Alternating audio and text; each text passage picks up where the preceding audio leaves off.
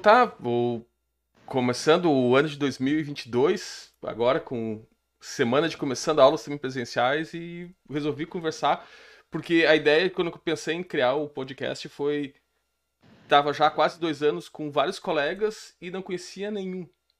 Pessoalmente, a Eline eu conheci uma semana no treinamento quando a gente chegou na Uniriter, a gente chegou no mesmo ano, no mesmo semestre. A gente se conheceu na sala da capacitação e depois disso nunca mais, só por ou era através de conversas com no grupo de WhatsApp ou reunião virtual, mas nunca presencialmente. E às vezes é legal saber quem são os nossos colegas, é interessante. E agora recebendo também a Aline, que é chegada nova pro, pro grupo. E daí surgiu a ideia de fazer, já que pela nosso, pelo calendário, amanhã, sei lá quando o pessoal também vai ver o vídeo, mas a gravação está sendo feita um dia antes do Dia Internacional da Mulher. E isso é super interessante a gente pensar até no papel da mulher na TI, que é um papel super importante e que às vezes a gente não vê tantas, ah, não é tão representativo.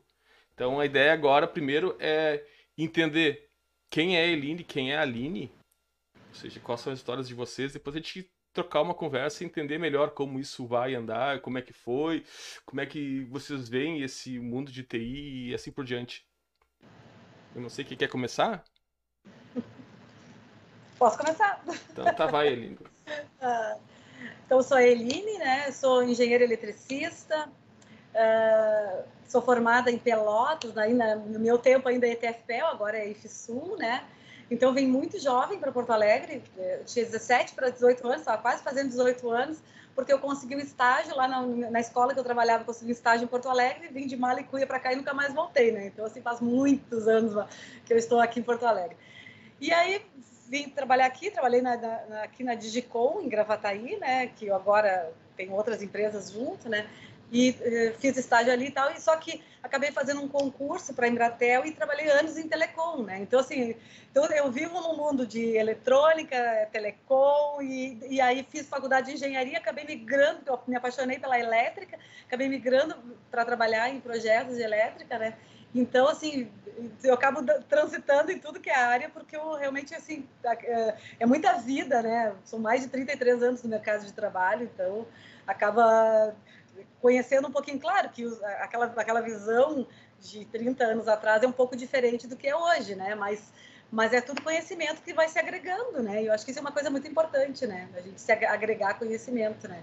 Então, hoje, especificamente nesse semestre, estou dando aula mais na área de engenharia, mas adoro a TI, né? Não, consigo me, me distanciar, até estava contando para o Jean que não saí do grupo, porque eu sou apaixonada ali pela área de TI e quero estar acompanhando o que está acontecendo, né? Então, e quem sabe daqui a pouco volta de novo, né? A gente não sabe. Mas é isso. É, então, eu sou a Aline, porque é Eline e Aline, parece até uma, uma dupla, né? E eu estou ingressando na Uniriter esse ano, agora esse semestre, né? Mas já, já venho uh, trabalhando como professora na área de tecnologia desde 2008, 2009. Eu sou formada em ciência da computação na Universidade de Passo Fundo. Fiz a graduação logo depois do, do ensino médio e desde o ensino médio eu já estava muito focada nessa área. A época que eu fiz a graduação era uma época que a computação estava muito em alta, né, por, por vários estímulos. É, eu entrei em 2002 na faculdade, mas ali em, entre 99 e 2001 teve Matrix, teve outras coisas que acabaram me despertando assim a, a, a vontade de trabalhar nessa área. Eu já gostava muito de computadores. É, eu demorei para ter o meu primeiro computador, então eu, eu, tive acesso na escola e sempre gostei muito. E queria ir para a área de redes, e é justamente uma área que eu não trabalho hoje em dia, mas é aquelas coisas, né? Na, na ideia, quando eu entrei na graduação, eu queria muito trabalhar com rede, segurança da informação, muito, muito inspirada né, no que estava acontecendo. E aí entrei na graduação, uh, já trazendo um pouco do tópico do, da semana aí da, da, mulher e tudo mais. É, a Eline também, né, na, na, na engenharia, sempre é uma baixa taxa de presença feminina. É, Acho que hoje até está melhorando um pouco, mas há mais anos atrás era, era mais uh, discrepante ainda. E, e, então fiquei em Passo Fundo até o fim da graduação. Durante a graduação eu fiz iniciação científica, trabalhei estagiária em algumas empresas e tal, e sempre gostei muito da, da vida acadêmica, muito incentivada pela questão da iniciação científica, que foi um, um espaço onde eu conhecia ali quais eram, o que, que fazia, né, nessa área, assim. E aí uh, resolvi fazer um mestrado, e aí por isso vim para Porto Alegre para fazer o um mestrado. Só que eu gosto de trabalhar de forma bem multidisciplinar dentro da, da tecnologia, né? Então, tecnologia é o, é o meio, assim, mas eu, em geral, vou muito para uh, trabalhar de forma interdisciplinar. E como eu comecei num, num, projeto de pesquisa que era informática na educação, acabou que a tendência natural foi continuar trabalhando nessa área, e é uma área que eu trabalho até hoje. E aí, então, uh, eu fiz o mestrado logo depois da graduação, aí resolvi dar um tempo de, de engatar uma coisa na outra, e pensei, vou trabalhar, vou ver se é isso mesmo que eu quero da vida. E aí, então, passei esses últimos 12 anos uh, como professora de ensino superior e também atuando em projetos de inovação e coordenando cursos. E desde 2020 eu trabalho na DB Server, que é uma empresa, agora é só DB, na verdade, desde uhum. janeiro é. Foi, uh, a gente adotou o apelido que a gente sempre teve, então é DB, que fica na Tecnopuc, e lá eu atuo na área de aprendizagem. Então tem uma área que trabalha oferecendo experiências de aprendizagem em áreas de tecnologias emergentes. Então, a gente trabalha com toda a parte de agilidade, que é uma, uma marca já da DB, e a parte de data science, IoT, é, realidade virtual, bastante coisa. E a gente trabalha tanto oferecendo experiências de aprendizagem internas, né, para os colaboradores se qualificarem, quanto externas também e para os clientes. Então, eu trabalho lá é, uma parte do meu tempo e agora a outra parte na Uniriter, né? Já ministrei aula em outros lugares. E tô, se tudo correr bem, eu termino o doutorado em informática na educação até a metade desse ano, mais tardar o final do ano. Então, a área de informática na educação com certeza é a mais a que mais está presente na minha vida, mas na Uniriter eu vou ministrar aulas de estou ministrando já, né? Porque já começamos, enfim, hoje a gente começa presencial mas vou ministrar aulas de gestão de projetos, programação orientada a objetos e banco de dados, que são áreas que eu gosto muito, porque acima de tudo aí eu também sou uma programadora, né? Porque tá, no, tá na raiz da coisa. Então acho que é isso. Ah, muito, muito legal. Assim, o, agora falando da, da Eline lá do Pelotas, eu, o meu pai também veio da, da escola técnica lá. Acho que foi por isso que eu acabei virando para entrar na informática foi muito dessa experiência do meu pai, assim, de ter sempre um computador em casa e tal, foi meio nessa linha. E e daí eu quero assim, eu e a Eline já somos um pouco mais old school, assim, e, mas o que é engraçado é que quando tu falou do. Quando tu terminou a, a tua graduação, eu tava iniciando a minha, eu acho. Eu, eu, sou, assim, eu sou um caso muito contrário, assim, eu, esses dias que eu tava fazendo as contas, e fazem 10 anos que eu me formei. Então foi assim, foi um passo totalmente contrário. Eu fiquei muito tempo uhum. na indústria, trabalhando, trabalhando, e depois eu disse, ah, vou fazer o contrário. Agora vou estudar. E aí vem meio nessa escalada disso, de trabalhar nessa área de acadêmica. Estudar primeiro, depois trabalhar na acadêmica. E eu sempre senti assim, essa questão muito de ter um descolamento. Me parecia muito descolado no início, quando eu olhava a academia e olhava o que estava acontecendo na indústria mesmo de desenvolvimento. Hoje eu já tenho uma visão um pouco diferente disso, que parece que tá. Eu não sei se era uma visão inicial que eu tinha quando eu comecei e parecia muito descolado, muito lento. Agora eu já entendo que talvez não seja tão lento assim, tão descolado. Mas uma das coisas que eu sempre percebi foi é, realmente essa discrepância muito entre alunos homens e mulheres. E isso não é uma coisa que agora realmente ainda são poucas, mas já são muito mais do que antes. Tá? E, e se eu olhasse no, no meu histórico passado, assim, como é que foi o meu ensino médio, tinha aquele clássico, eu chegava no ensino médio, tu tinha duas opções. Ou tu fazia os, os cursos mais técnicos, ou tinha o magistério. E aí o magistério, tu pensar assim, o magistério é o curso das meninas, e as meninas que não querem dar aula, então tá, vão fazer o curso técnico. E era meio divisor de águas daquele negócio, e tu tinha essa visão. E tive muito tempo em empresas e trabalhando, e mesmo no, na, quando no, quando estava lecionando, é ver a qualidade do que são as mulheres trabalhando com TI. É incrível, assim, se tu olhar proporcionalmente, elas são normalmente os, as que despontam, têm uma excelente qualidade, uma excelente capacidade. Na minha empresa, basicamente, é, sempre tive preferência por contratar mulheres a homens por uma questão de capacidade. Então era, era uma quase uma certeza que ia dar certo, ao contrário do que quando pegava os homens tu tinha certo uma uma desconfiança se ia dar certo ou não, porque sempre tem uma questão meio que supervaloriza capacidades, as mulheres já são mais honestas nesse tipo de coisa. Mas é legal saber que sempre tem, e acho que agora cada vez mais. É... e a questão do Matrix é muito legal. Eu gostei da ideia de ser, ser impulsionado é. pela Matrix. Por mais que tinha os é monitores verdes, né?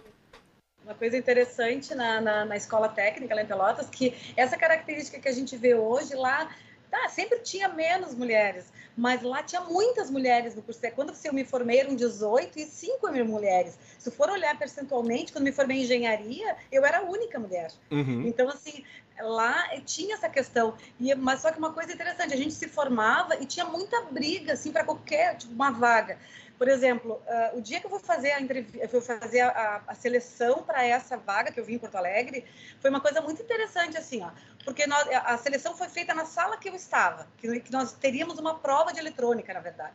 E aí começou a chegar gente e tal, e aí uma pessoa lá disse para mim assim, pra, viu a gente lá e falou assim: "Ah, vocês não podem fazer porque é só para homens". Eu ficava muito brava, sempre fui muito brava com essa questão, né? E aí eu falei para o rapaz assim: olha só, por que, que eu não posso fazer? Eu era trinvocadinha, imagina, 17 anos, né? Aí eu falei: por que, que eu não posso fazer? Daí ele falou assim: não, não pode. Porque me deu trabalho, fui lá na secretaria perguntar, e ela falou: ah, eu acho que não pode mesmo, eles, não, eles têm uma anotação lá que não pode. Quando, aí eu não saí da sala, eu falei para minhas colegas assim: vamos ficar na sala. Quando, quando chegou o rapaz lá daqui, veio de, de Gravataí para aplicar a prova, eu cheguei para ele e fui lá perguntar: vem cá, não pode trabalhar, não pode fazer, as mulheres não podem fazer a seleção? E ele: não, de maneira nenhuma, não sei o quê, mas eu tinha, eu tinha ido lá embaixo, tinha visto, né? Daí eu falei: ah, olha só, dentro, lá na seleção, coisa, tá que não pode. E ele: não, não, mas quem, quem deve ter sido um erro, né? Pô, vocês podem fazer sim. Aquele rapaz que disse que nós não podíamos canal ficou muito bravo comigo, né? E aí foi engraçado, porque daí quando eu passei, não, e aí naquele momento eu disse para ele assim: "Olha só, eu não vou tirar tua vaga. Se ela for tua, ela vai ser tua". E tá, e daí nós fizemos a seleção e tudo, demorou um tempão, a seleção foi em abril, demorou um tempão para dar o resultado. E aí um dia, eu morava noutra cidade do interior, um dia me chegaram lá e me avisaram, ó, oh, tu tem que ir lá na escola porque parece que, tem, que tu passou numa seleção, não sei o quê. E aí eu tive que vir fazer uma entrevista em Porto Alegre, né? Eu nem conhecia Porto Alegre. E aí eu vim sozinha, tinha que sair 5 horas da manhã lá de Pelotas para fazer a tal da entrevista. E quem tá no ônibus? o meu colega. Encontramos. Ele também tinha sido chamado na entrevista e foi muito engraçado que depois nós ficamos amigos, né? Mas é uma coisa interessante, a gente tem que estar sempre provando em todos os momentos. Depois, quando eu fui trabalhar, às, às vezes assim, eu, eu, eu trabalhei na, quando eu estava na Embratel, eu trabalhei numa, atendendo o pessoal da rua e aí uh, eu estava fazendo teste, né, com eles, tudo. E daí depois que eu terminava todos os testes, eles falavam assim para mim: "Olha só, tu podia chamar o técnico só para confirmar que tá tudo fez uhum. correto, teste?" Eu falei: assim, "Mas eu sou a técnica". Daí ele falou assim: "Não, mas é que eu queria falar com o rapaz técnico que eu falo com ele de vez em quando, né?" Aí no início eu passava, depois chegou um ponto que dizia: "Olha, ele não tá, se tu quer quer definir o circuito, é. tem que ser comigo". Eu sou o rapaz técnico. Mas é engraçado, a gente tem que estar tá sempre provando, né? É muito chato isso. Sim, sim, infelizmente, ainda, ainda hoje, assim, né? É, tem, tem casos que a gente precisa provar. É, eu, eu, já tive vários, vários casos uh, nesse sentido também, assim, de até mesmo como professora também, porque ainda, infelizmente, mesmo na área acadêmica, que talvez fosse uma coisa mais até pelo magistério, pela aquela coisa, né, de, de uh, que as mulheres, em geral, são vistas mais como professoras e tudo mais, a gente vê mais professoras de, de ensino, de educação básica do que ainda de, de superior na área de computação e engenharia, né? E, e, eu já, já ouvi, assim, até teve uma vez que um aluno falou para mim assim, depois que eu terminei uma explicação, alguma coisa de uma dúvida dele, ele disse: "Até que tu manja, hein, prof?" Aí eu, pois é, né? eu acho que eu estudei para isso, né? E eu já estava na instituição fazia séculos, eu não tinha acabado de chegar, né? Enfim, eu fiquei 10 anos em uma instituição. E, e aí eu via, e aí assim, eu, eu parei quando eu era mais nova, eu, eu era bem raivosa com isso, assim, eu, eu, eu fazia escândalo, batia de frente e tal. E aí eu vi que, na verdade, é, às vezes isso não adianta, porque aí tu sai como a louca, a chata, uhum. a escandalosa, a exagerada e tal. A da regrinha, né? É, porque daí, né, o cara não, quer, o cara sempre vai achar um, um pretexto. Então, uh, de uns anos para cá, eu comecei a, a, talvez lidar um pouco mais com ironia, ou, ou também tentar explicar. Tu, tu, tu, viu o que tu acabou de fazer, sabe? Eu comecei assim, é. a, a tentar trazer um pouco mais. Mas hoje eu vejo que tem bem menos isso também. Porque eu acho que tem muita informação sobre isso e as coisas causam uma repercussão muito grande quando são explícitas desse jeito, uhum. né? Tu uhum. vê quando às vezes é um ato falho, uma coisa sem querer que a pessoa fala, ou quando é bem pensado. Uma vez também teve um caso de um aluno que que falou assim, eu estava um pouco irritada porque a turma tinha assim tinha apresentado projetos muito ruins e, e, eu disse, pessoal, vocês estão quase no fim do curso, isso não é. Era metade do semestre, eles iam ter uma outra chance de apresentar o restante do projeto mais adiante. Eu, eu sempre trabalho muito com aprendizagem baseada em projetos, então vou fazendo alguns pontos de avaliação. E a turma toda tinha feito de uma forma muito displicente, era uma turma pequena, tinha umas 12 pessoas. E aí eu fui bem incisiva e, e, e falei para eles, não é, não é aceitável uma coisa dessas e tal. E aí um deles disse assim: ah, próxima apresentação vou trazer um chocolatinho para ti, meio que uhum. insinuando se eu tivesse numa TPM ou coisa do gênero. E aí, aí eu eu fiz uh, ele parar e analisar o que ele tinha falado. Então, esses estereótipos também, né, de que se, se uma professora é irritada, é porque aconteceu alguma coisa. O professor está uhum. irritado, ah, aquele cara é uma figura lá, aquele cara, ele é, ele, ele cobra. Ah, é, ele é, ele, é, ele é forte, ele é bravo. É, isso, só que isso tá, tá mudando, assim, a gente vê, nesse caso, assim, depois eu percebi que ele ficou super constrangido, foi uma coisa que ele falou meio sem pensar, de, de tanto que ele estava acostumado a fazer essas piadinhas e ninguém repreendia, né? Então, eu acho que as coisas estão mudando aos poucos, a gente vê uns absurdos ainda.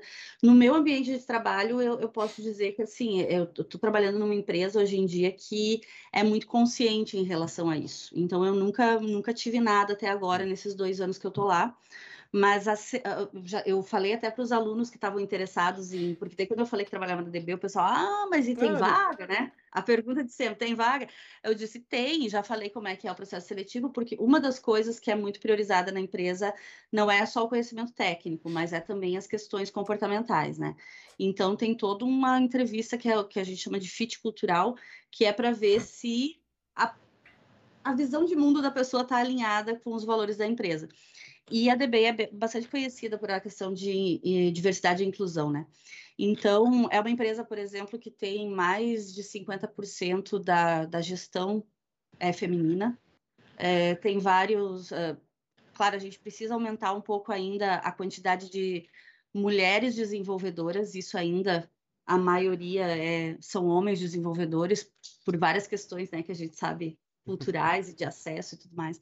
Mas é uma empresa que cuida muito. Então, até assim, no, no âmbito mais profissional, nos últimos anos, eu não, eu não tive mais tanto problema. Mas no âmbito corporativo, digamos assim.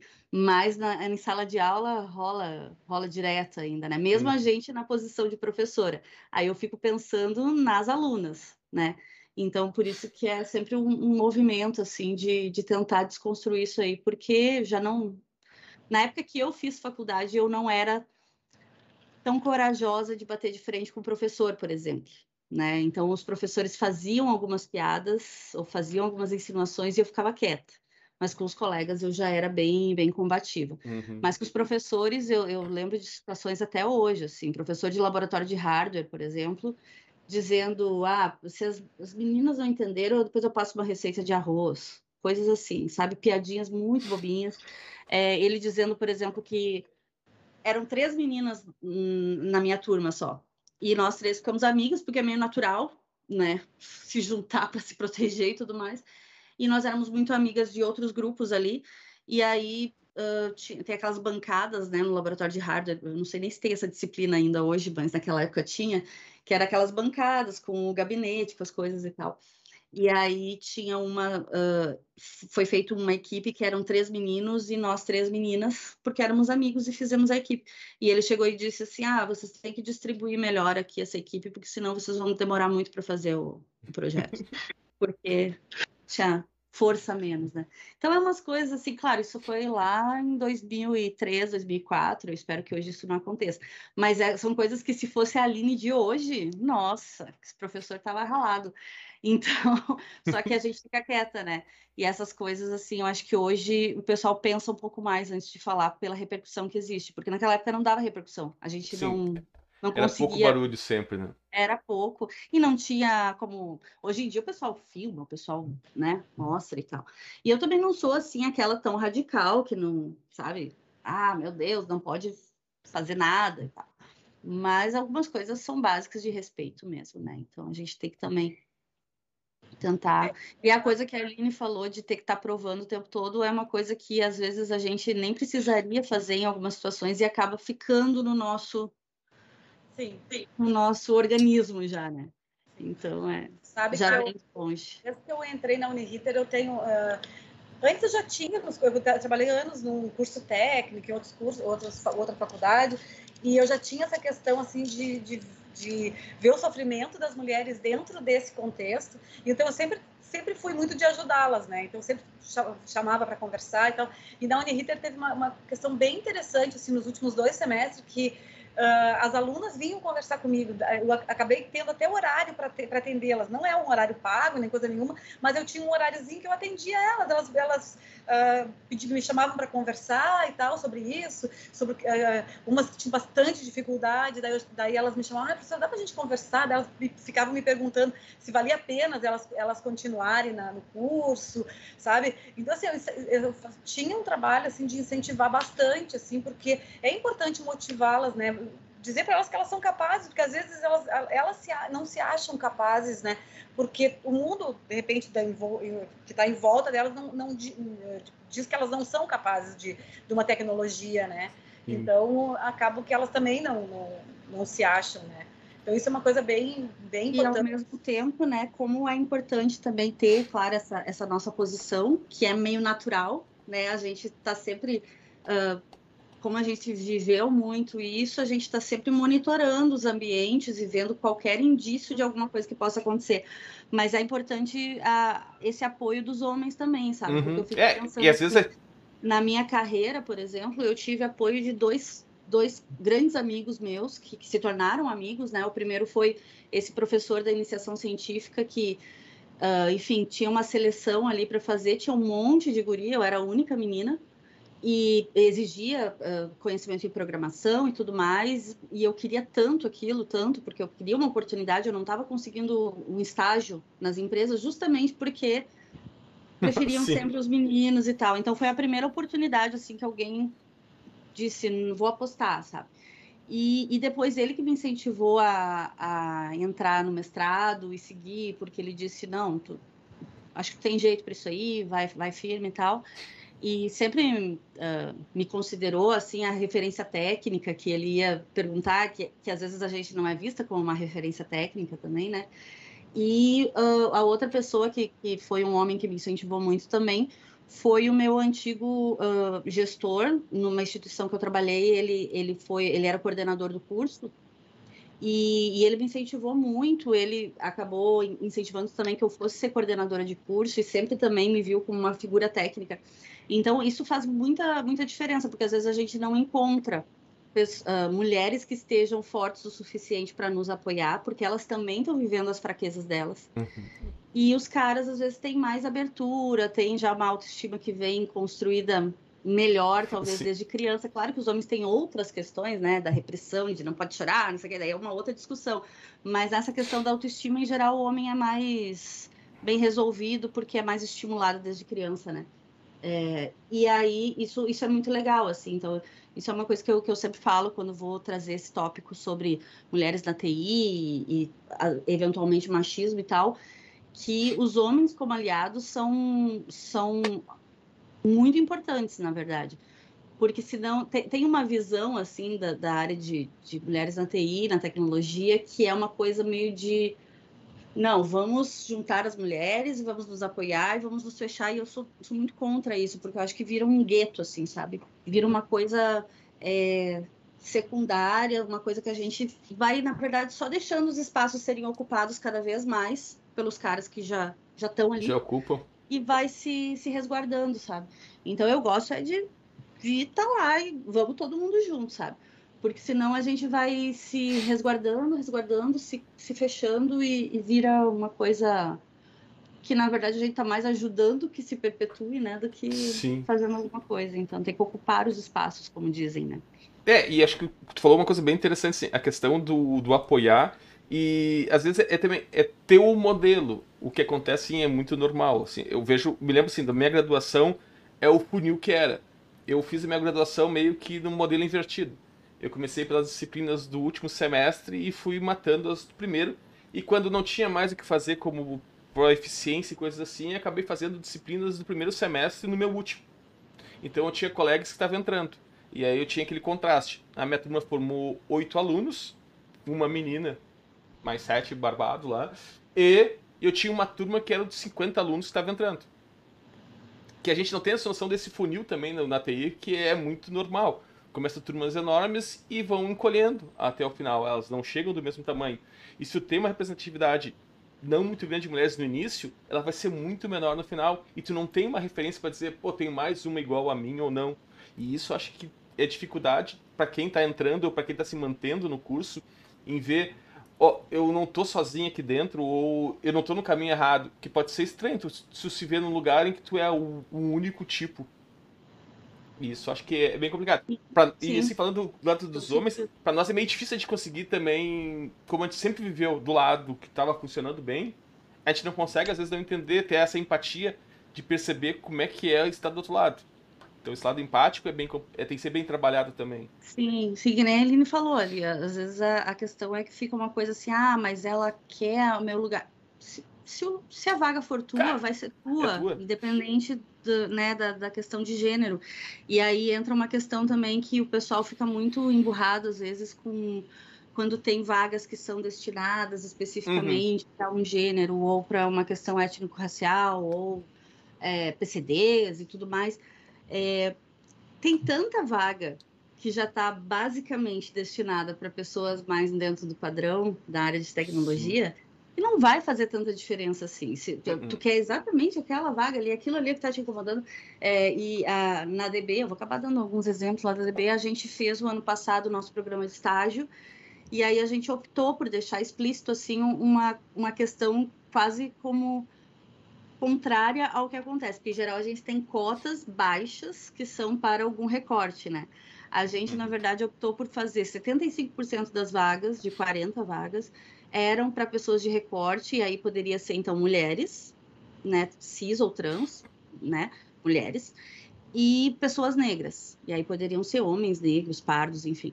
É, e claro, entraram meninos, homens é, brancos e, e dentro de um, estereótipo que acaba tendo mais acesso tradicionalmente, porque eles eram muito bons e eles iam passar, enfim, não, não fez diferença para eles, entendeu? A questão de ter um recorte maior de vagas, até porque existem várias outras vagas que estão abertas que são de outros programas de estágio e tudo mais. Mas, mas causou, assim, a gente viu que, que na. Uh, a gente fez uma pesquisa prévia ali com, com público-alvo e tal, e algumas pessoas botaram assim: não, não pode ter, não pode ter cota, não pode ter distinção. Eu estou me sentindo sempre discriminado. É, exato, é sempre teve a distinção implícita. Daí, quando a gente Sim. explícita, né, Sim. explicita a questão, ah, meu Deus, é um absurdo. É absurdo. Uh, teve o caso pô, da, sempre foi assim, né? trainees, né? É, trainees negros da, da Magazine Luiza, te, teve vários casos, né, que ficaram uhum. bem emblemáticos. É só uma tentativa de, de dar uma acelerada um pouco, porque a gente percebe que a mudança culturalmente está começando. Ai, acho que travou. A gente, Ué, peraí. Ah, deu um pique aí e voltamos. Voltamos à programação normal. Peraí. Oh, tô aqui, estão me ouvindo? Te escutamos.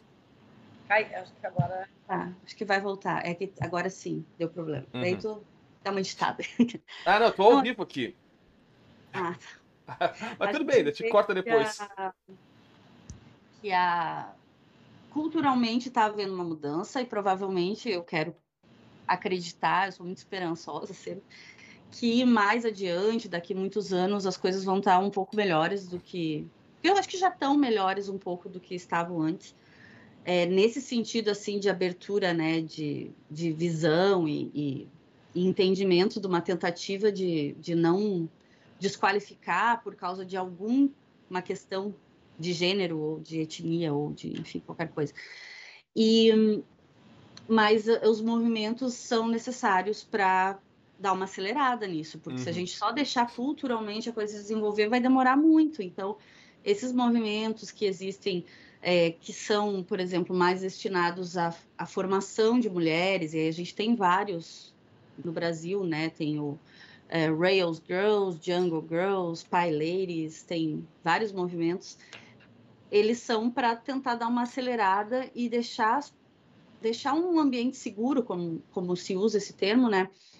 para quem não tem essa coragem ou essa não é nem coragem, né? É essa possibilidade, na verdade, de encarar um espaço como, por exemplo, um curso de graduação onde ela vai ser a minoria. E às vezes é o primeiro passo para a pessoa já se sentir um pouco mais encorajada a ir para uma graduação. E o que tu falou da questão de permanecer na graduação é muito importante também, né? Porque as estatísticas mostram que as mulheres estão cada vez em maior quantidade entrando nos cursos.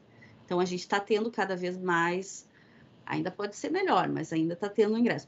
O problema é que na hora da saída tem muita evasão, na verdade, durante o curso, né? Por, por muitas vezes essas questões de não se enxergar ali. Claro que tem uma parte das mulheres que vai fazer o curso e vê que não gostei, e tudo bem, não é Sim. é obrigatório. Não é obrigatório assim gostar disso, né? Também, assim como acontece Sim. com os caras também. Só que às vezes, quando acontece com a mulher, é uma coisa, viu? Mulher não, não pode pensar. Mas, e é proporcionalmente falando, né? Assim, é tem um contingente pequeno, né? né? É um, um em 10 é uma coisa, um em 100 é muito é. menor. Não aparece tanto. Também, não aparece tanto. E, a, e eu já vi casos também de, de mulheres que são do meu círculo, ou as minhas ex-alunas também, que ficavam assim, ah, eu não gostei tanto assim do curso quanto achei que ia gostar, não sei se eu quero área de computação, acho que talvez eu quero uma coisa mais assim, um, um, design, talvez, que ainda pode ser trabalhando dentro da computação, mas uma coisa de design, ou até um outro curso. E, mas eu, eu não vou desistir agora, porque senão vai parecer que eu não sei, sabe? Uhum. Então, às vezes, também se força a ficar numa coisa para não ficar aquela, aquele estereótipo. Então, isso é uma coisa bem, bem comum de acontecer. E uma coisa que eu tenho visto, assim, mais em relação a, aos últimos anos de experiência que eu tive na docência, é, muitas mulheres que fizeram uma primeira graduação porque foi o que apareceu, assim, do, da criação delas. Então, ah, eu já tive alunos que tinham feito biologia, é, a, portu, letras, áreas assim que são mais de, de que estereotipicamente seriam licenciaturas que a pessoa vai dar aula na escola, né? E aí depois acabam vindo para fazer uma segunda graduação uhum. e se saem muito bem pela é. maturidade, né? Sim, nesse Porque caso já até falando uma graduação. Né? Sim, lembrei. É, eu tive uma aluna já uns dois semestres atrás que foi bem um caso dessa. Ela vinha da nutrição, inclusive ela era professora na Uniriter da nutrição e simplesmente não, eu quero fazer uma virada de carreira. Começou um curso na TI e pô, excepcional como aluna é, e é um caso assim. Tem uma maturidade muito forte, né? Então, eu sempre, quando, quando alguém vem falar para mim, ah, que eu já fiz uma graduação inteira, daí agora eu vou fazer outra. É. Se é o que tu quer, vai lá, porque tu já vai se dar bem, porque grande parte do, da questão da, de fazer uma graduação é ter um pouco mais de disciplina uhum. e saber lidar com a liberdade e, e se organizar e tal. Muita coisa que, que se ela já fez uma, vai ajudar nessa outra experiência, né? Para além da parte técnica. Trazendo, a gente está falando mais assim de pessoas que, que, que, estão nessa área da TI e tal, né? Eu estou vivendo, eu estava contando ali para o Jean um pouquinho antes, eu estou vivendo um, um grupo que é totalmente diferente, assim, são mulheres que não têm, assim, tipo, não tem incentivo para nada, assim, elas, elas vivem de, de doações, elas vivem de uh, salário de marido, que é uma merreca, e assim, são situações muito difíceis, sabe? Então, uh, esse grupo, aí a gente, comecei a participar do grupo Solidariedade, Solidariedade Feminina, que são mulheres que se uniram e, a gente está dando treinamento para essas pessoas. Tipo assim, ah, vai lá, então tem um dia na semana é ligado a um, a um, a um local, né? Mas não é, não, não é, na, não precisa ser só naquele local, mas na, a gente se sediou ali. E aí a, a gente dá oficinas, todas as quintas-feiras a gente faz oficinas para essas mulheres, para que elas comecem a descobrir coisas que podem fazer também, né? E, e, podem ter uma renda. Então a gente faz, já agora mesmo, por exemplo, tem duas que já montaram a empresa, estão fazendo coisas, estão começando a ganhar dinheiro e aí agora estão precisando de ajuda para ver como é que elas vão tratar esse dinheiro, sabe? Então, assim, então a gente vai, vai trabalhando, assim, vários, vários, vários casos, né? Então, assim, como é, é, a gente às vezes não tem essa noção, tu sempre pensa assim, a gente vive às vezes num mundo fechado, então a gente acha, ah, não, é, todo mundo tá assim, todo mundo... E aí, quando a gente sai um pouquinho das nossas zonas de conforto, começa a olhar para o outro, tu vê tanta gente, assim, mulheres, assim, que, por exemplo, que não que vivem literalmente assim de doações, assim, elas não têm trabalho, elas não ganham salário, então tudo é doação. Então, na verdade, o que, que acontece? Quando elas ganham o primeiro dinheirinho ali, que seja 10 reais que ela foi do trabalho delas, vocês não têm noção, assim, o que é a, a, pessoa quer um sorriso porque ganhou 10 reais do trabalho dela, sabe? Então, assim, é uma, uma coisa muito bonita, sabe? Agora eu tô tentando, é, eu, eu, gosto de ficar ligando as coisas, né? E aí eu, eu, eu tô tentando ver se eu consigo que, o grupo tá precisando de algumas ajudas e tal, tô tentando ver se eu consigo algum estágio da, da, da Uniriter, algum aluno que queira fazer estágio na Uniriter que possa trabalhar no grupo para fazer algumas atividades com elas, tipo, ah, algum projeto com essas mulheres, com algumas mulheres dessas. Porque, assim, ó, é impressionante, assim, o que é a necessidade. E eu acho que isso foi legal, uh, porque se ligou também na questão é, do, que a, do que a Anima quer fazer, né? Que, a, desses projetos novos aí da favela e tal, né? Que eu achei, assim, ó, o ano passado... Eu, eu, eu, participei e eu, eu, aconselho vocês quando tiver essa inscrição, porque acho que ninguém acreditou que, que realmente ele iria conversar com a gente que foi a, conversa com o presidente o ano passado. Ele veio, teve uma inscrição para participar ao vivo com ele e, e, praticamente assim, os professores não se inscreveram porque acharam que acho que, que não iam participar e enfim acho que foi pouquíssimos professores e, e, tipo assim a gente deu as nossas ideias a gente teve possibilidade de falar e ele foi anotando e cada coisa que a gente falava ele dizia ah fulana responde para ela a gente tem isso já na universidade ou falou responde para aquele então a gente vai vendo como, como, como no caso, a Anima está de encontro com algumas necessidades que a gente já tinha, que a gente gostaria, sabe? Então, assim, eu, fiquei, eu fico muito feliz de estar trabalhando aqui e ter essas possibilidades, assim, de ajudar pessoas e de trazer a universidade para, para um local onde precisa, porque eu acho que ensinar os alunos também a, a essa questão de ajuda é muito importante. Né? É, eu fiquei até bem, bem interessada e tudo mais, quando, quando eu fiz, enfim, eu estou entrando esse semestre, né? Então, o processo seletivo foi agora no início do ano, e aí tem as entrevistas, tem a mini aula, tem toda aquela coisa que vocês já devem saber também. E, e aí, na entrevista, uh, uma das pessoas que, que estava fazendo a avaliação mencionou a questão de seu, uh, qual era o meu engajamento com movimentos de inclusão e diversidade, sobretudo, especialmente sobre mulheres, né, na, tanto na área de tecnologia quanto na área de empreendedorismo e tudo mais. E, e aí eles falaram que existem esses, esses uh, projetos dentro da, do ecossistema. É, e aí eu já fiquei pensando assim, ó, tomara que dê, assim, que eu, eu, eu gosto, eu, é, faz, faz, é legal para a gente saber, né, que o lugar que a gente está vai ao encontro dos valores que a gente tem, né? Porque não é quando a gente escolhe ser professor também, a gente não é um trabalho as pessoas acham que às vezes a gente ah, vai lá dar aula e sai. A gente se envolve com a instituição, uhum. a gente carrega o nome da instituição, porque todo mundo diz, ah, fulano é professor da Taranã. Né? Então, ah, professor da Unirita, professor do ecossistema. Então, a gente carrega essa, essa, esse nome junto com a gente. Uhum. Então, a gente quer que a instituição tenha uma boa reputação e que apareça, né, dentro dos valores que a gente tem. Então eu fiquei bem, bem feliz também quando eu soube que, que existia esse movimento aqui dentro, assim, porque isso dá um, um ânimo, falando de ânimo, dá um ânimo também para a gente fazer o nosso trabalho e se engajar, porque a gente sabe que ser professor não é tão simples assim, não é uma profissão que às vezes ela equivale em relação à remuneração perto de outras coisas do mercado da área de tecnologia, né? Então é muito por, por querer fazer parte disso. Uhum, então a sim. questão de, de estar engajado e, e apaixonado pelaquela situação, pelaquela coisa faz toda a diferença. E é bem legal esse trabalho que tu que tu trouxe, Aline, porque eu vejo assim, é, pode não ser na área de TI, né? Mas a questão é que elas podem ser empreendedoras em outras áreas e utilizar a tecnologia como um, um recurso. Então, esses projetos que são de impacto social, assim, também é bem legal. Pode contar comigo aí se precisar. Não, mas é uma coisa interessante, a gente pensa assim, ah, não, todo mundo tem celular, todo mundo tem isso, uhum. mas às vezes não sabem nem usar, né? A gente foi, a gente, uma essa menina, essa que está começando a, a, ter empresa já, a gente falou para ela assim, ah, monta uns cardzinhos, monta alguma coisa para vender o teu produto, né? Tava tentando ensinar, ela não sabia nem tirar foto com o celular, é uma coisa meio básica, assim, né?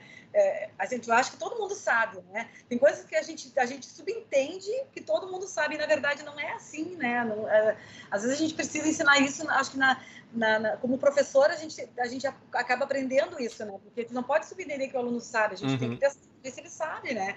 Então, acho que isso é uma coisa interessante, né? Acho que é, é, um aprendizado, assim, a gente aprende todo dia, né? Eu acho que isso é uma coisa muito legal. é, se lembra, assim, eu tenho, você, é... na outra instituição que eu estava, teve, assim, um momento de integração, acabaram adquirindo uma outra instituição, aquela confusão não era tão grande, e aí acabou aquele momento do tipo, ah, nós temos que fazer uma uma uma capacitação aqui e também na correria. Chama, tu pode fazer uma palestra? Eu posso. Quem era eu? Não sou muita coisa, mas vamos lá. E me chamar lá, daí eu comecei a fazer. E na, quando escrevi, eu coloquei a, a minha história de como eu virei professor.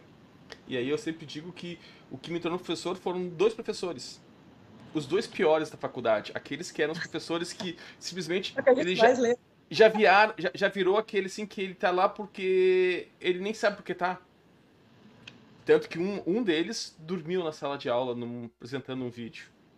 Ele já sabia quanto tempo durava, então ele podia dormir que tinha aquele soninho ali. Foi muito. E aí eu digo, cara, não dá para ser professor desse jeito. Eu digo, mas eu não posso falar assim se eu não tô fazendo melhor do que isso. Eu tô fazendo muito menos do que ele. E foi da onde acabei virando. E é muito disso, a gente acaba meio que entrando num, num, num mundo muito isolado, seja de professor, seja de aluno, e acaba não vendo todo. Ou que existe um outra, uma outra. Um, um outro mundo. É nem importante assim, por exemplo, agora mesmo com os alunos. Tenho alunos que me disseram, professor, eu estou assistindo a aula do celular. Tem que ter um computador para poder usar a aula? Eu, tipo, é, vai fazer parte. O que parece óbvio para todo mundo, não é óbvio para todo mundo. E tem alguém que não tem nem o computador para poder fazer o curso de informática e quer ir para a faculdade para poder fazer isso. Então, precisa de um laboratório para poder ter uma máquina, porque não tem nenhum computador ainda. Então, e às vezes para nós o que parece que não não tem sentido ou tu não consegue imaginar algo desse tipo. E a gente não tem muitas essas visões e é, uhum. é, e apresentar isso é importante, deixar todo mundo meio ciente como é o caso. Ah, como é que é a situação da mulher dentro do curso? Cara, se tu nunca, é, sobrevive, nunca viu isso, tu não, tu não percebe. Tu tá num mundo que tu não percebe isso. Ah, como é que é o cara que tá fazendo curso de informática que não tem um computador? Porque, porque de fato, às vezes eu até entendo quando uma pessoa, principalmente se é uma pessoa mais jovem, né? Daí a gente tende a entender. Se já é uma pessoa mais velha, tu fica pensando onde é que essa pessoa andou nesse mundo. Toda, né? Porque, enfim, mas o, o, pessoal mais jovem, assim, que, por exemplo, às vezes não consegue perceber que existe uma diferença na área de TI entre mulheres e homens, é porque, às vezes, eles estão, assim, vivendo a vida deles e uhum. não estão... Eles estão numa empresa que a maioria é homem e eles nem percebem que não tem meninas ali. Eles vão perceber quando entrar uma menina e for, ah, não, mas olha só, uma menina entrou, né? Então, assim, eu acho legal falar, assim, uh, trazer esses assuntos sem ser uma coisa super insistente também, até porque isso pode expor as meninas também. Uhum. Então, eu sempre cuidei para não ficar muito nessa insistência, para não ficar uma coisa meio eles contra nós, porque não é isso que eu quero de não. jeito nenhum. Eu sempre tentei trazer. Eu, eu adoro trabalhar com homem, adoro trabalhar com mulher, não, não tem essa, esse, esse problema é, tipo, ah, não, só trabalho com mulher, sabe? Não, não, até porque na nossa área também, se a gente for fazer assim, primeiro que é uma, uma burrice, porque o que dá a coisa legal mesmo é trabalhar numa equipe diversa, e segundo que nem seria possível, né? Se a gente for ver hoje em dia trabalhar só. Então, também não fico insistindo muito nisso, mas volta e meia, quando é oportuno, eu, eu, trago alguma coisa, assim, que eu acho que faz parte da gente trazer aqueles assuntos transversais na aula, né? Então, é, eu sei que, que é tanto a Anima quanto a, a Unirita já tinha isso também dentro do, até dos planos de ensino, a gente trazer alguns assuntos transversais em algumas disciplinas, né? Uma coisa que estava falando sobre essa, essa diferença de uh, pessoas que estão acostumadas a mexer no celular e será que eu preciso, eu preciso do computador para fazer e tal? Como, como essa geração mais jovem está muito é, no celular, né? Eu foi um choque, um choque assim de realidade para mim há uns três anos ou quatro atrás, quando eu peguei uma turma do primeiro semestre. Fazia tempo que eu não estava trabalhando com o primeiro semestre, assim. Estava trabalhando muito com os, os, eh, os, o final dos cursos, assim. E aí, beleza, o primeiro semestre tem toda uma linguagem, né, uhum. né? De boas-vindas, de acolhimento, de tudo mais. As turmas, em geral, são grandes. E aí, eu estava dando uma disciplina que era desenvolvimento de interfaces web, front-end, HTML, CSS, JavaScript. E numa das primeiras aulas eu disse assim, tá, pessoal, vocês podem fazer um, um zip, um compactar o arquivo e me mandar no, na plataforma. Existia uma boa parte da, da, do, do, pessoal que não sabia fazer um zip. Eles não, nunca tinham feito isso no computador, porque eles mal mexiam no computador. Então, para a gente ver também que, que a gente tem a questão não só de não ter acesso, mas também do, do perfil da geração, né? Que fica fazendo as coisas muito mais em tablet e celular, uhum. porque já tem celular desde que nasceu, não é que nem a gente que foi migrando e, e se adaptando às, às, às, plataformas e os dispositivos. Eu sei que aquela, esse dia foi, foi muito louco. Eu pensei, meu Deus, quem é que não sabe fazer um zip? Aí eu pensei, bom, essas pessoas nasceram. Pós-zip. 2000, eh, nasceram em 90 e, não, sei lá, nasceram quando eu estava entrando na graduação. Então, eles realmente não tem por que fazer. E fora que às vezes também o zip a gente fazia muito para a questão de ocupar menos espaço. Hoje o pessoal não se importa mais, uhum, joga, né? né?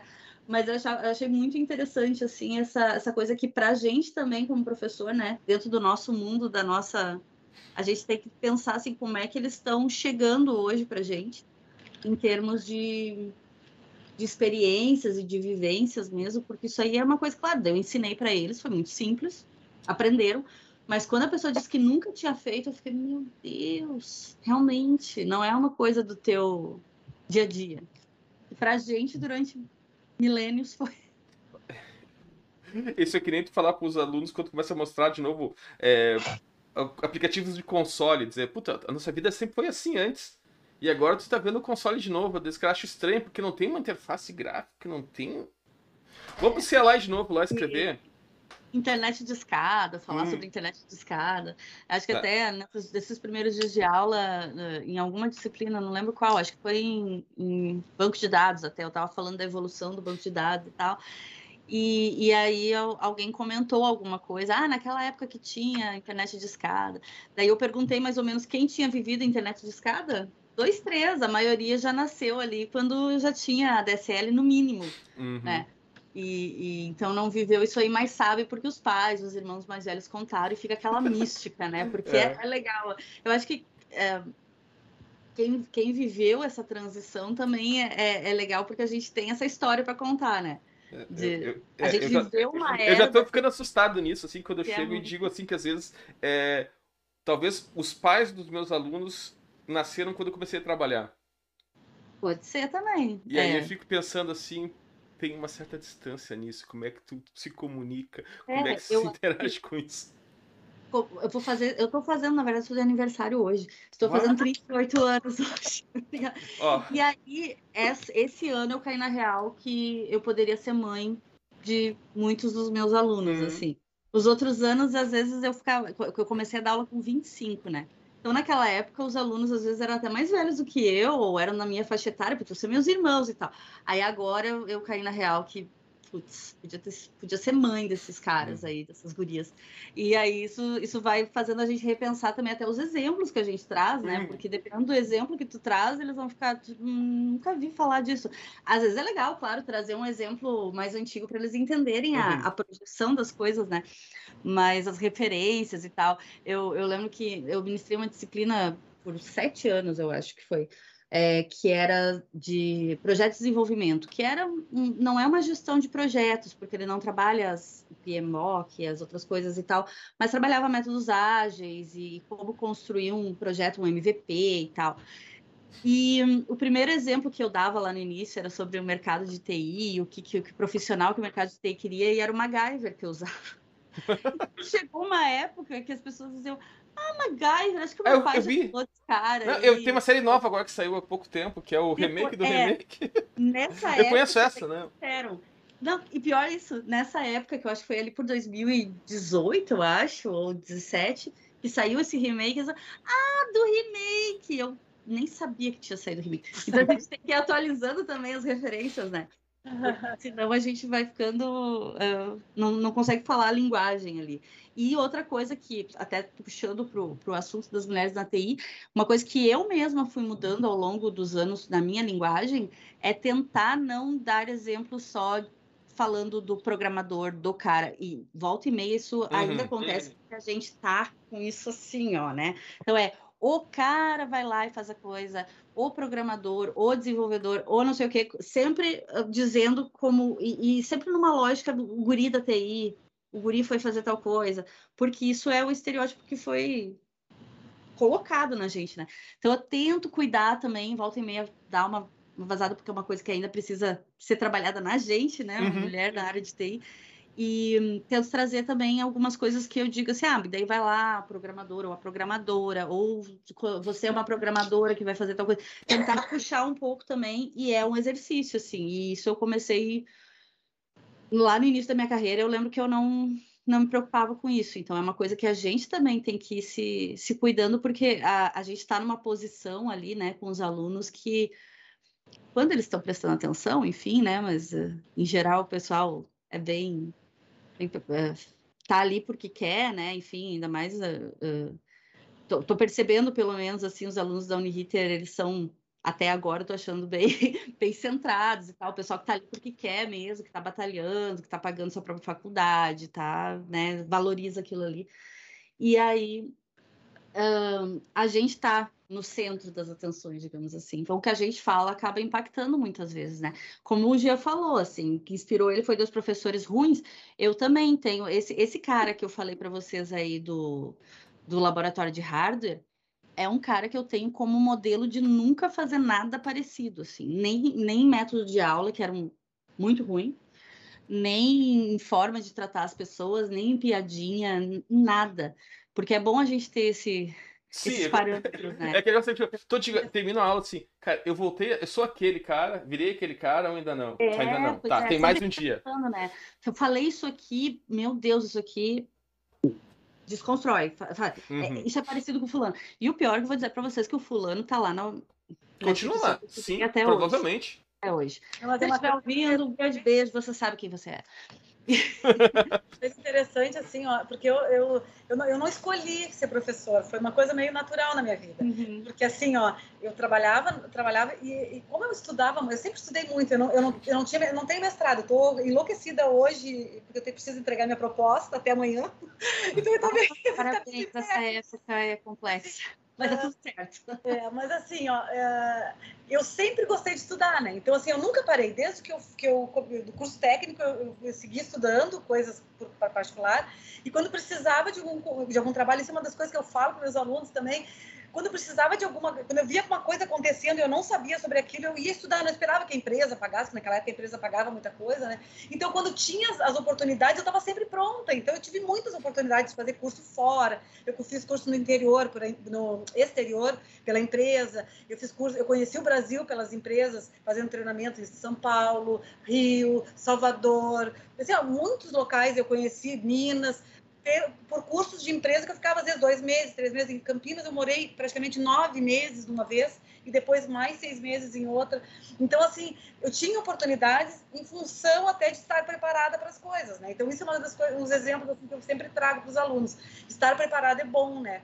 E aí, uma, uma, das, uma coisa interessante, assim, é que eu, quando eu terminei a graduação, eu fui fazendo um monte de pós-graduação, um monte de coisa, né? E aí, e, mas cada uma dessas, desses trabalhos que eu tipo assim, que eu tinha oportunidade. Eu ia lá fazer um treinamento. Meus colegas não tinham o treinamento, mas a gente precisava todo mundo trabalhar, porque o equipamento já estava lá. E aí, o que, eu fazia? Eu juntava todo mundo e, e todo, tudo aquilo que eu tinha aprendido, eu montava um curso e dava para meus colegas. Quando eles tinham oportunidade de ir, beleza, eles iam aproveitar e eles já iam tirando as nossas dúvidas que a gente estava tendo com o equipamento quando estava em operação. Então, era muito legal isso. Então, aí, quando eu me formei, que eu demorei para me formar, eu trabalhava muito e viajava assim, enlouquecida, né? Tô sempre viajando. Eu acabei trancando a faculdade várias vezes, então entre entrar na faculdade e terminar a faculdade, levei 15 anos.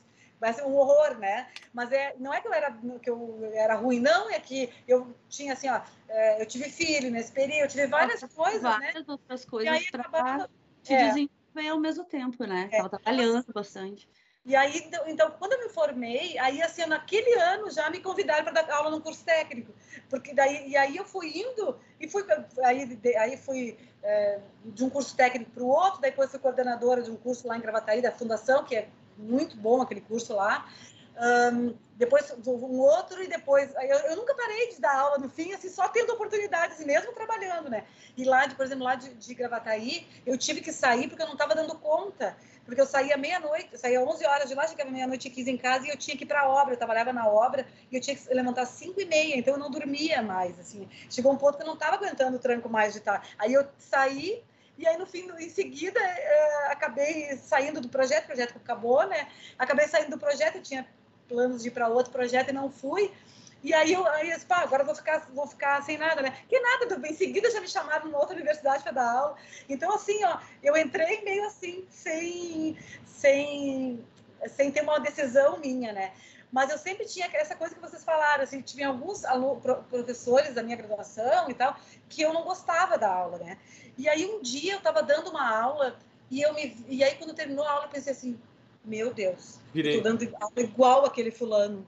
E aí eu falei assim, não, não posso fazer isso, eu não gostava, poxa, os alunos não, não devem estar gostando, porque se eu não gostava, né, eu estou fazendo a mesma coisa, e a gente é. faz, é. a gente segue modelos sem querer, às vezes, né? É exatamente isso, assim, a gente é, ter esses parâmetros e, e, pensar muito no lado do aluno, assim, eu acho que eu, eu, vejo que os professores que mais conseguem se conectar com os alunos, e eu, eu sempre tive, é, enfim, até hoje, né, sempre tive muito essa conexão de próxima dos alunos, assim, de realmente trocar ideia, e às vezes no intervalo nem ia para a sala dos professores, ficava ali mesmo trocando ideia, porque o pessoal queria alguma dica, ou até a gente ia falar sobre algum assunto que nem tinha nada a ver com TI, alguma série, alguma coisa, assim, empolga e tal, que é o que são os professores que de fato entendem, assim, a, a o lado do aluno, né, e, e percebem quando o aluno não consegue fazer determinada coisa porque tá difícil a vida, tá correndo uhum, atrás uhum, e tudo mais, e diferencia daqueles que eram mais espertinhos e tudo mais,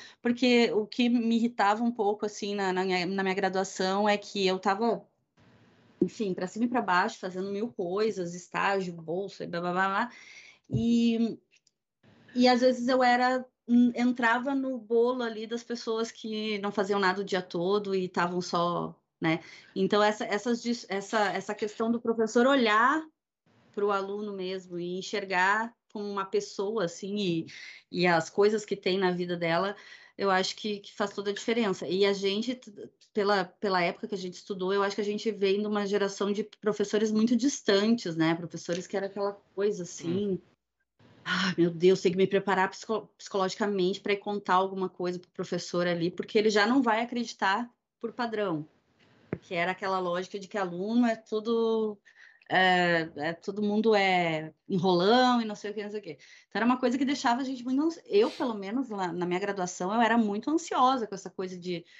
Era pessoas muito distantes, tirando esses professores ali, esse professor, por exemplo, que, que era um professor super querido na faculdade toda e que foi o professor que me deu a oportunidade de, de começar a trabalhar ali, depois me incentivou no mestrado, e mais uns dois ou três, o resto era o pessoal muito distante Então eu vejo que tem esse, movimento, pelo menos de uma renovação assim da forma de trabalhar no ensino superior, principalmente quando a gente está formando pessoas assim mais para uma área uh, de tecnologia e inovação, assim. Né? Então, acho que isso é, é importante. É, né? é, e eu sempre digo assim, eu, cada vez mais para os alunos que o, o a área da, principalmente a programação e desenvolvimento em geral tá meio que deixando de ser aquela coisa que era muito isolada e tá se encaminhando para um lado mais das humanas. É relacionamento, é. Cara, vai bater aquela, aquela. O jargão de mercado é soft skills.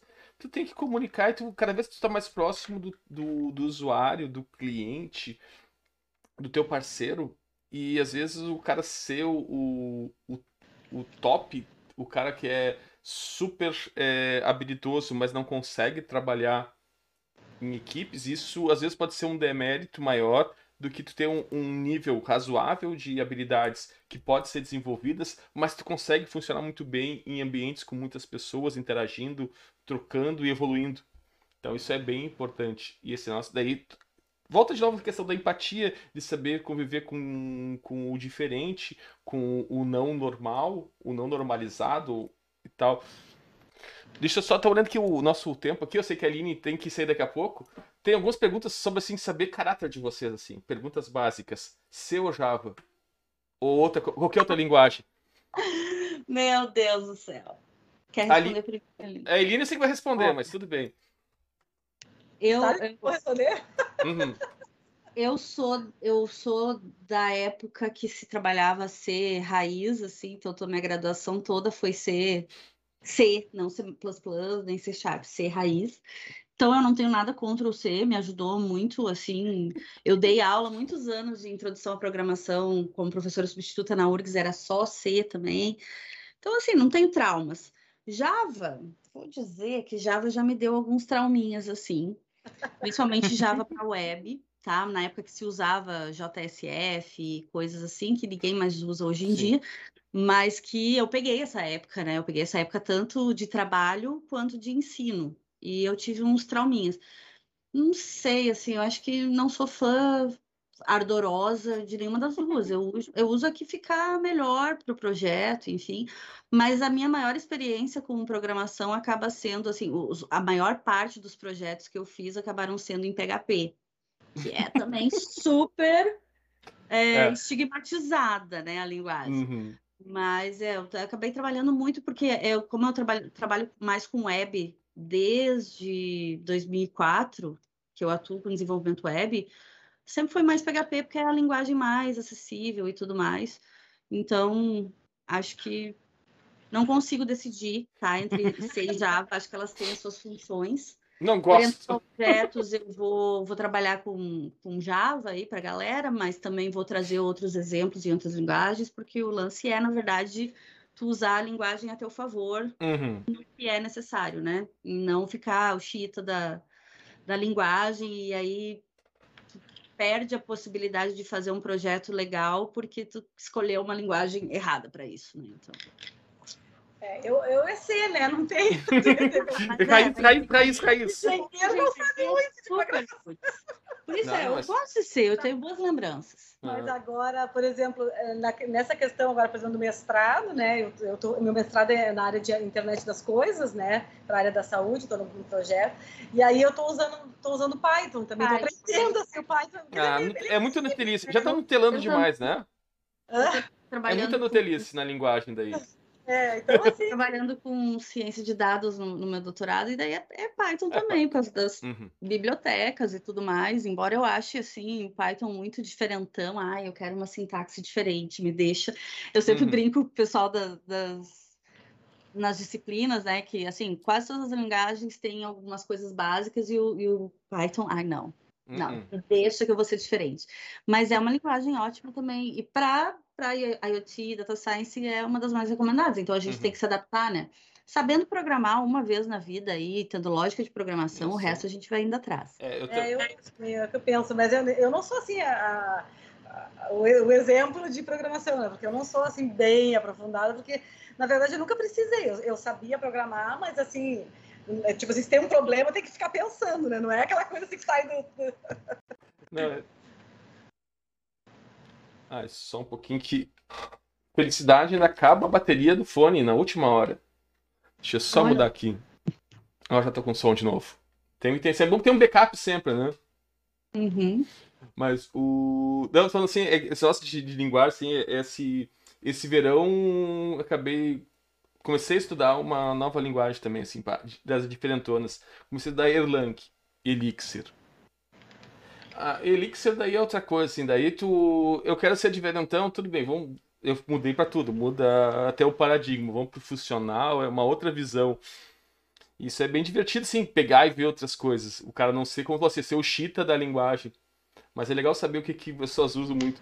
É, daí vamos pegar ali nesse já para fazer banco de dados. Aquela pergunta sim. Ih, só um pouquinho. O que, que deu aqui? Tô com. piscando aqui meu. Deu uma travada. É, a minha internet é. deve ter dado uma. Uma travadinha pra gente aqui. Aham. Uhum. É, vi que caiu aqui já voltou ao normal a internet de novo. Perdeu o fluxo. Mas tudo bem, é assim, é, é, já que a, a, falou de DB Server, trabalha com o DB. O, até o, um dos fundadores, o Werner, foi meu vizinho durante muito tempo. Pá, um cara muito legal. E aí me lembra assim, banco de dados. SQL ou NoSQL? Vamos ver agora. Essa é uma boa pergunta, saber assim, o que, que vocês pensam sobre isso. Pois então. É, o Werner está em São Paulo agora, ele, uhum. ele é o coordenador da DB São Paulo. E, e aí eu tenho mais contato com o Eduardo Pérez, né? Mas que, que é um dos fundadores também. Mas é legal saber que vocês conhecem. É, eu tradicionalmente sempre uh, trabalhei com banco de dados relacionais, é a minha maior especialidade, com certeza. O que eu sei de banco de dados não relacional, né, o, o NoSQL e tal, eu é, é pouco assim. Então, até quando, quando foi proposto, ah, você pega a disciplina de banco de dados, eu disse, tranquilo, se for relacional, e aí é, né, aí o início, porque realmente é uma coisa que eu ainda tenho que, que desenvolver.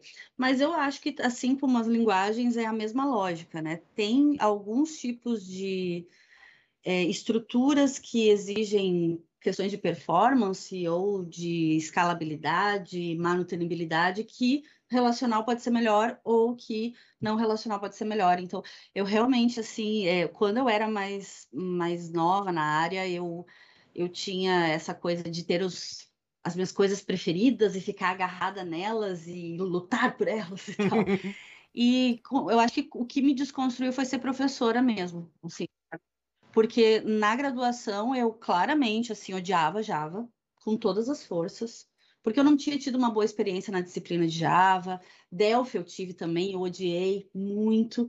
Só que aí o meu primeiro contrato de professora foi professora substituta. E eu não sei se vocês já foram professores substitutos, mas assim, é, foi lá no Instituto Federal, foi a melhor experiência que eu poderia ter, porque o professor substituto, ele entra com uma carga horária, mas ele não sabe quais disciplinas ele vai ministrar.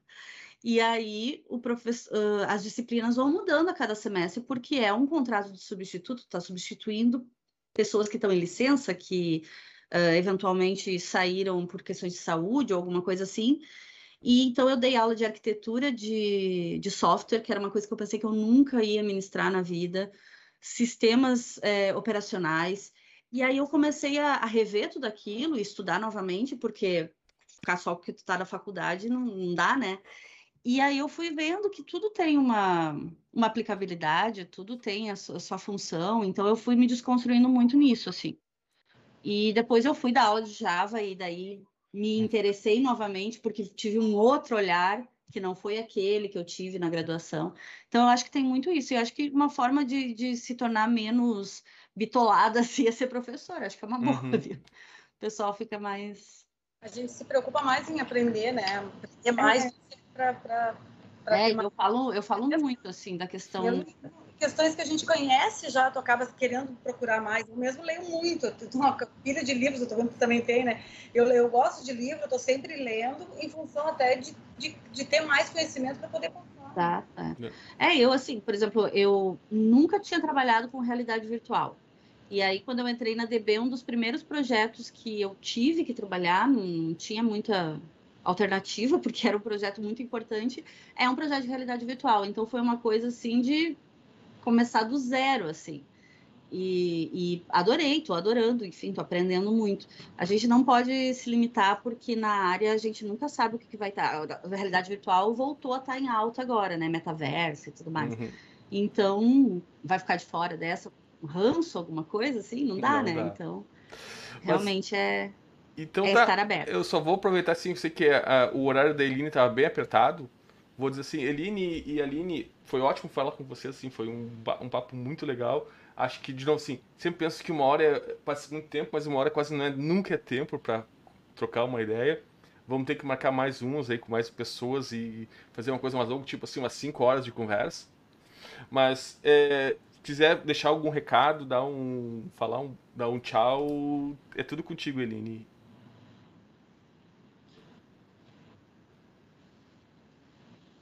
Oi, acho que estão me escutando? Tá bom, então tá. então tá, gente, assim, eu acho que. Aham, uhum, tá só escutando. Então, assim, é legal, uh, acho que esse bate-papo, acho que a gente, a gente cresce, né, conversando, a gente se conhece melhor, e eu acho que isso, isso, essa parceria, assim, da gente como professor e a gente com os alunos, ela é super importante, né, eu até, é, eu até coloco, assim, por exemplo, nesse semestre mesmo eu não estou dando disciplina nenhuma em TI, né, mas eu não consegui sair do grupo de TI porque eu gosto daquela interação, eu gosto de conversar, né, eu acho que vocês... Uh, uh, acho que o grupo é muito interativo, assim, eu me divirto, assim, gosto de comentar as coisas, e acho que essa parceria, ela fica muito mais fácil para a gente executar o trabalho da gente cada vez melhor, né? Então, assim, eu trabalhei muito isso, meu Deus, que eu entrei no mercado de trabalho, claro isso aí, estou falando lá em 87, aliás, 87, não, 85, muitos anos aí, né? Então, assim, eh, eu sempre tive muita parceria e eu acho que eu falo muito nisso para os meus colegas, para meus alunos, porque eu acho assim, ó, como é importante essa parceria, assim, ó, um ajudar o outro. Tipo, ah, teve, teve períodos ali que a gente estava ainda no presencial, logo no início lá, que o Vini teve dificuldade, o outro teve dificuldade, eu dei aula para ele, para eles. Não era um, conteúdo que eu sabia muito, mas ele, ele me deu tudo pronto. Falei, pai, eu posso, pode ficar tranquilo que eu vou lá para ti e tudo parceria, gente. Eu acho que isso é uma das coisas mais importantes, assim, né, no nosso mercado, né? E a gente não pode ter medo, ah, vai, vai me tirar, vai me, me sacanear. Não, acho que não, não, é, não é por aí, né? Acho que a gente cresce muito mais. Então, muito obrigado, Gia, por ter, por ter me convidado, assim, por, por a gente ter a oportunidade de falar. Se tiverem algum projeto aí que vocês precisem de mim, podem contar, né? Estou sempre aí é, gostando de participar de coisas diferentes. E Aline, seja bem-vinda aí, né, no nosso grupo, ah, né? Porque é legal, assim, mais parceiros. A gente viu tanta gente sair desse semestre, foi triste assim ver o pessoal se despedindo. Então tá, é isso. Até mais. Até. E Aline, é, agora a gente está com o finalizando. Se deixar também teu recado. É, é... É, eu, eu concordo com a, com a Eline na questão assim da, das parcerias e uh, entre nós, professores, é, é, fundamental, porque o trabalho às vezes é um pouco solitário, né, da gente fazer nossas turmas e tal, mas na verdade a gente faz parte de uma coisa muito grande, assim, que é a, essa formação das pessoas, né, de passar, tentar fazer com que uh, as pessoas se desenvolvam dentro de uma profissão ou dentro de uma questão de vida mesmo, né? Porque eu acho que muitas coisas de desenvolvimento de vida assim fazem parte da faculdade. E para os alunos, eu acho muito importante também essa, essa mesma questão da parceria, né? Muitas, se a gente for ver, assim, muitas empresas grandes que a gente tem aí, pega Google, por exemplo, surgiu de uma parceria de pessoas que se conheceram na faculdade. Então, para além da questão de tu ter a tua formação, tu vai conhecer muitas pessoas que podem ser super parceiras de vida para ti, assim, no trabalho. Às vezes rola até uns, uns casamentos aí, né, entre a galera também, tem esse lado, mas parcerias mesmo, assim, de, de projetos. Eu tô, fico bem feliz e agradeço o Jean por já ter me convidado aí, sou novata no, no time, mas estou me sentindo super bem recebida, acolhida. É, agora no presencial a gente vai pelo menos se encontrar, né? Acho que vai ser muito bom também. E estou aberta também para fazer parte aí de projetos. Me chama que eu vou. Eu estou sempre eu gosto, eu gosto de ser envolvida em projetos é, que envolvam impacto social e que envolvam desenvolvimento das pessoas. Assim, estou sempre à disposição. Muito obrigada. O papo foi ótimo. Ah, eu que agradeço vocês pela disponibilidade. Sei que não foi fácil a gente organizar o horário. né? É agradecer muito e contem comigo para qualquer coisa, assim. É, é, o, uma, quando a Aline falou de ser professor substituto e, e, ter variações, isso é mais ou menos a nossa vida aqui, né, Aline, também, né? que a Aline começou na TI, já está na engenharia, e é, é, meio que muito, é muito mutante o, o, a, a nossa atuação como professor aqui na, na casa. Então, bem-vindo e também precisar, para Grito, a gente se encontra, agradecer e com certeza temos que marcar outro dia para falar mais um pouco ainda. Obrigadão, um beijo para vocês. Fiquem bem, boas aulas. Obrigada, até mais. Até mais. Tchau, tchau.